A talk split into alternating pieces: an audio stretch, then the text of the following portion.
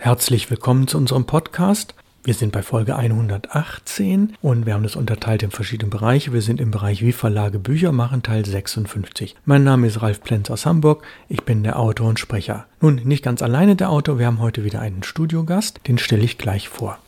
In unserem virtuellen Podcast-Studio haben wir den Journalisten Boris Langendorf aus Hamburg. Ich kenne ihn seit den 1980er Jahren, da ich damals gelegentlich für die Fachzeitschrift Buchreport schrieb. Der herausgebende Verlag war der Harenberg Verlag, den man unter anderem wegen der Buchreihe Chronik der Deutschen und Chronik eines jeden Jahres kennt. Mit diesen Chronikbüchern hat er sehr viel Geld umgesetzt und hat es dann in den 2000er Jahren irgendwann an Bertelsmann verkauft und es wurde um 2014 herum eingestellt. Aber über mehrere Jahrzehnte lief das Ding sehr, sehr gut. Der Buchreport, und das kennt nun jeder, er verantwortet auch die sogenannte Spiegel Bestsellerliste. Es ist Erhebung unter so und so viel 100 ausgewählten Buchhandlungen, die natürlich repräsentativ ausgewählt sind. Welche Titel gehen besonders gut im Bereich Belletristik, im Bereich Sachbuch, Ratgeber, Taschenbuch und so weiter. Und diese sogenannte Spiegel Bestsellerliste, die wurde immer im Spiegel veröffentlicht, aber hergestellt von den Buchreport-Leuten aus dem Harenberg Verlag in Dortmund.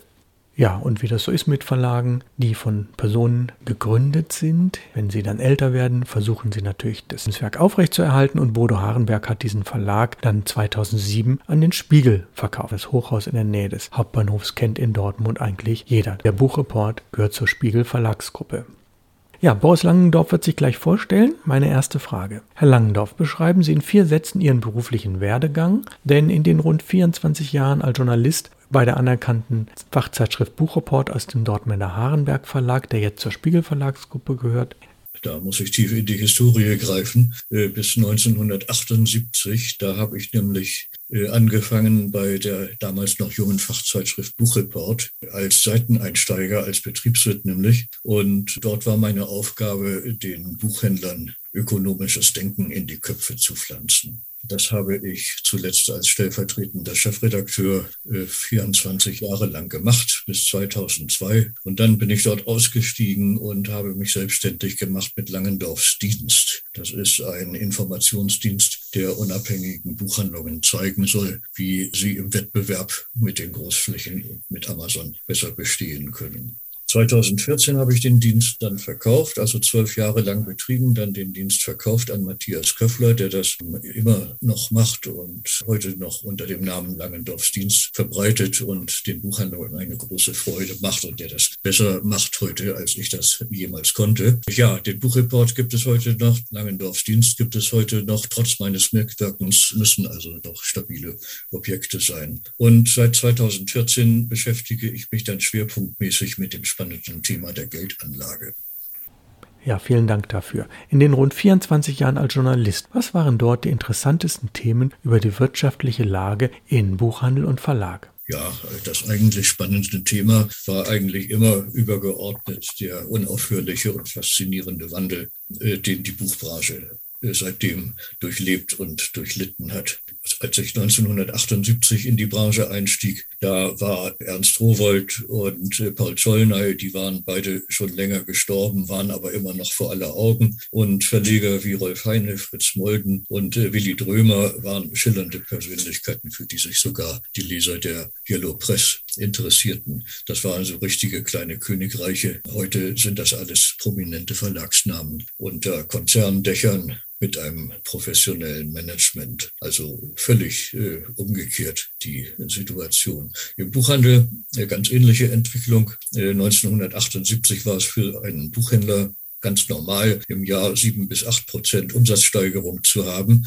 Und wenn da mal ein bisschen weniger war, da wurde man schon ganz unruhig. Also Traumwerte für heutige Verhältnisse. Und in der Kreisstadt war der alteingesesste Buchhändler so ein kleiner König und hätte eigentlich so aus heutiger Sicht alles ganz toll sein können, wenn sie nicht schon damals so eine gewisse Wehmut und Untergangsstimmung geherrscht hatte. Man hatte schon damals das Gefühl, das Ansehen des Standes wäre damals schon so etwas rückläufig gegenüber Zeiten, wo man äh, ganz klar der Honorateur war, äh, als einer der wenigen, die überhaupt lesen und schreiben konnten im Ort.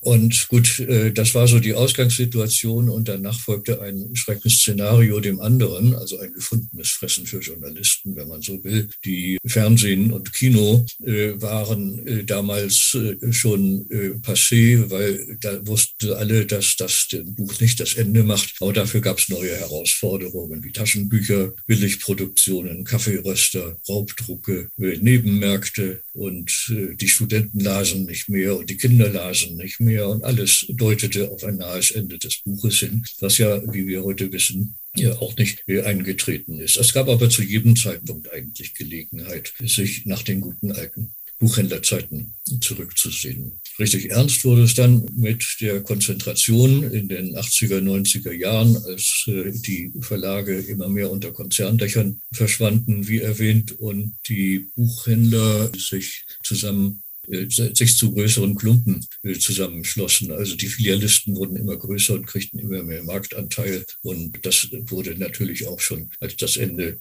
des traditionellen Buchhandels angesehen. Aber auf den Punkt äh, kommen wir vielleicht gleich noch. Und der danach folgende Schub, der eigentlich bisher kräftigste, war die Digitalisierung. Wir wissen wir alle in zweierlei Hinsicht. Einmal als Vertriebsphänomen der Online-Buchhandel in Form von Amazon, der hat ja hart daran gearbeitet, zum Lieblingsfeind des verbreitenden Buchhandels zu werden. Und äh, auch für die Verlage ist er zwar ein äh, guter Abnehmer, aber auch ein immer mächtiger und unangenehmer werdender äh, Kunde. Der zweite Digitalisierungseffekt ist das äh, elektronische Buch, das ja auch den Verlag vor völlig neue äh, herstellerische und vertriebliche Herausforderungen stellt und das den Buchhandlungen vor Ort die Existenz des Geschäftsmodells zu entziehen droht, wenn das elektronische Buch einfach so über die Leitung zu vertreiben geht. Manchmal hat sich allerdings gezeigt, dass die, dass die Akzeptanz des E-Books sich doch in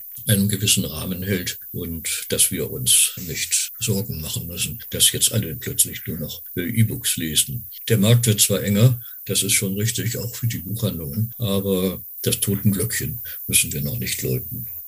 Der Strukturwandel in den letzten 25 Jahren hat dazu geführt, dass Buchhandlungen nach 60 Prozent in den 1990er Jahren nur noch rund 42 Prozent des Umsatzes an verkauften Büchern abbekommen. Die anderen Wege sind für die Verlage immer wichtiger geworden. Viele kleine und mittlere Buchhandlungen haben nicht überlebt. Worin sehen Sie die betriebswirtschaftlichen Ursachen und was könnten Buchhändler ändern? Ja, erstmal diese Zahlen, die sind leicht irreführend. Denn äh, aus zwei Gründen. Die 42 Prozent, die jetzt noch beim stationären Buchhandel verbleiben, die gelten für das Corona-Jahr 2020, in dem der stationäre Buchhandel ja außergewöhnlichen Belastungen ausgesetzt war. Der zweite Grund ist, dass diese Zahl jetzt nur den reinen stationären Umsatz äh, betrifft, nicht aber den Online-Umsatz, den die stationären Buchhandlungen ja inzwischen auch machen. Nicht inzwischen hat jede ernstzunehmende Buchhandlung einen äh, Online-Shop, der Anteil der Buchhandlungen an den 24 Prozent Online-Anteil, der ist im Steigen begriffen, während bei Amazon die Bedeutung des Buchumsatzes eigentlich eher zurückgeht. Also so schlecht steht der Buchhandel immer noch nicht da. Wir dürfen auch nicht vergessen, dass sich in den zwei Corona-Jahren 20 und 21 die Buchhandelsumsätze ja recht gut gehalten haben, trotz allem, trotz aller Einschränkungen, Lockdown und so weiter. Gestern sind gerade bei Langendorfs Dienst die Zahlen für 2021 erschienen, plus 2,8 Prozent Umsatz gegenüber 2020. Das war ja nun das härteste betroffene Jahr, aber auch hinter dem Umsatz von 2019 äh, liegen wir nur noch ein Prozent zurück. Also das finde ich doch auch im Vergleich mit anderen Einzelhandelsbranchen äh, ganz beachtlich. Und auch hier ist von einem äh, drastischen Buchhandelssterben aufgrund von Corona-Einschränkungen im Moment jedenfalls noch nichts zu sehen. Sicher, wenn äh, im Wochenrhythmus über eine schließende Buchhandlung berichtet wird und das über eine längere Zeit, dann kriegt man natürlich so den Eindruck, es seien bald keine mehr da. Das ist aber nun auch wieder nicht so. Ende 2020 hatte der Börsenverein immer noch weit über 2500 Mitglieder und es sind ja nicht alle Buchhandlungen im Börsenverein. Es gibt also noch mehr. Das waren zwar beim Verband vier Prozent weniger als äh, ein Jahr zuvor, aber dazu muss man auch wissen, dass in diesen Mitgliedern Mitgliederrückgang ja auch eingeht, wenn eine Buchhandlung den Verband verlässt, weil sie nicht mit dem Verband zufrieden ist, soll ja auch vorkommen. Oder aber, dass eine Buchhandlung von einer größeren übernommen wird. Das heißt, dann ist das ein Börsenvereinsmitglied weniger, aber die Buchhandlung selbst ist ja noch am Markt und verkauft Bücher. Also von einem solchen drastischen Rückgang ist auch in dieser Hinsicht nicht zu sprechen. Demgegenüber stehen ja auch immer noch neu eröffnete Buchhandlungen, die vielleicht nicht als ihre erste Aufgabe sehen, dem Börsenverein beizutreten, sondern erstmal versuchen, sich am Standort ein Stammpublikum aufzubauen. Also ganz so drastisch wie mit den von Ihnen geschilderten Zahlen ist es also nicht. Aber bedroht ist natürlich der klassische Buchhandel schon, war er immer, wie ich vorhin ausgeführt habe. Und die betriebswirtschaftlichen Ursachen, die betriebswirtschaftlichen Ursachen dafür liegen auf der Hand. Verändertes Nachfrageverhalten und erweitertes Konkurrenzumfeld. Ja, was kann der Buchhändler da tun? Es ist ja wirklich nicht vorstellbar, dass sämtliche Buchkäufer plötzlich nur noch bei Großfilialisten oder nur noch bei Amazon einkaufen oder alle nur noch E-Books lesen. Wir haben ja darüber gesprochen, dass sich der Anteil des E-Books auch einer gewissen Sättigung nähert. Und die Nachfrage ist es wie im richtigen Leben. Die Vertriebsschienen und die Angebote verbreitern sich und der Anteil des Buchhandels, der ist dann eben noch einer unter vielen. Früher konnte man Bücher nur in der Buchhandlung kaufen. Jetzt gibt es ganz verschiedene Möglichkeiten, die äh, zu beziehen. Und der Markt wird auf jeden Fall enger, aber er verschwindet nicht einfach. Und die unternehmerische Aufgabe des Buchhändlers ist es, durch äh, seine Aktionen vor Ort dafür zu sorgen, dass er zu denjenigen gehört, die den Wettbewerb womöglich noch gestärkt bestehen. Und wie man das macht, dem unabhängigen Buchhandel dies zu zeigen, habe ich ja damals Langendorfs Dienst gegründet und der macht das auch heute noch. Und die Buchhandlungen werden überleben, die die Stärken des stationären Sortiments einfach konsequent anwenden. Die Medienangebot zeigen, dass sich vom Mainstream abhebt und jemanden auch mal überrascht, die eine persönliche Kundenkenntnis in gute Empfehlung umsetzen und die einen Ort anbieten, wo man auch einfach mal mit Niveau abhängen kann. Die Auflagen der meisten Buchverlage gehen zurück. Verlage sind vorsichtiger geworden. Was könnten Verleger anders machen, um mehr Umsätze zu generieren oder eine höhere Rendite zu erwirtschaften? Ja, vielleicht sind Sie überrascht, wenn ich an dieser Stelle den kleinen Verlagen mit einer speziellen Ausrichtung hier die leichteren Handlungsmöglichkeiten vorhersagen. Die müssen ja nur konsequent ihre Nische bespielen. Und dazu haben sie dank der neuen Internetmedien immer bessere Möglichkeiten, die, an die früher gar nicht zu denken war. Sicher ist die Konkurrenz zwischen den kleinen Verlagen riesengroß, weil es eben so viele gibt, immer noch so viele. Aber viele der Konkurrenten in den kleinen Verlagen verstehen die Möglichkeit, die neuen Möglichkeiten, sich mit dem Internet zu positionieren, immer noch nicht richtig. Und das ist die Chance für den, der es besser versteht und der das in markante, unverwechselbare Produkte umsetzen kann. Bei den großen Publikumsverlagen verhält es sich etwas anders. Die stehen ja mitten im Wandlungsprozess von Buchhäusern zu Medienhäusern und müssen weiter genau beobachten, wie ihr Publikum von Printprodukten möglicherweise partiell zu äh, elektronischen Produkten umwandelt, wie man darauf antwortet. Viel vorsichtiger als zuletzt äh, können die Verlage aber eigentlich nicht mehr werden. Sie sind vorsichtiger geworden, aber das hat alles seine Grenzen, denn es bleibt ja dabei, dass das Verlagsgeschäft von Natur aus äh, einen spekulativen Zug hat. Sie hatten erwähnt, dass Sie sich jetzt mit Geldanlagethemen beschäftigen. Gibt es Parallelen zwischen Börsenanlegern und Verlegern? Äh, ja, mit dem spannenden Thema der Geldanlage befasse ich mich eigentlich schon seit dem Crash 1987 und mit meinen Erfahrungen habe ich sogar ein Buch geschrieben, wie man es als privater Kleinverleger vermeiden kann, seine Ersparnisse wegschmelzen zu sehen. Äh, aber zu Ihrer Frage, die Antwort hat mir schon in den 80er Jahren der Altmeister André Costolani äh, gegeben in einem Interview und der hat gesagt, Verleger und Börsenanleger sind keine äh, Glücksspieler, denn sie verlassen sich ja nicht auf den Zufall. Aber sie sind Spekulanten. Sie haben was Spekulatives. Ihre Arbeit hat einen spekulativen Zug. Der Spekulant, das Wort ist äh, so ein bisschen negativ besetzt in unserer heutigen Gesellschaft, meines Wissens zu Unrecht, denn an den Finanzmärkten erfüllt der Spekulant von schwarzen Schafen mal abgesehen, die es ja überall gibt, im Prinzip eine durchaus sinnvolle Funktion. Der Spekulant geht Risiken ein, gegen die sich andere absichern wollen. Er nimmt Handelspositionen auf, die äh, kein anderer wagt und erhält damit den Markt liquide und funktionsfähig. Und der Verleger,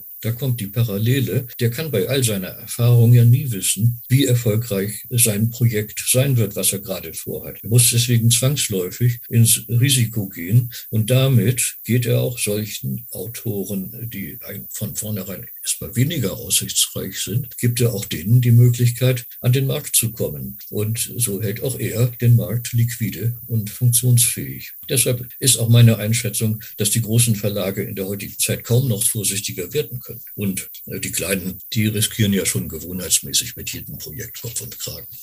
Wie war Ihr erster Eindruck unserer Buchreihe Perlen der Literatur? Wir hatten Ihnen ja zwei Bände zugeschickt, die Sie jetzt vorliegen haben.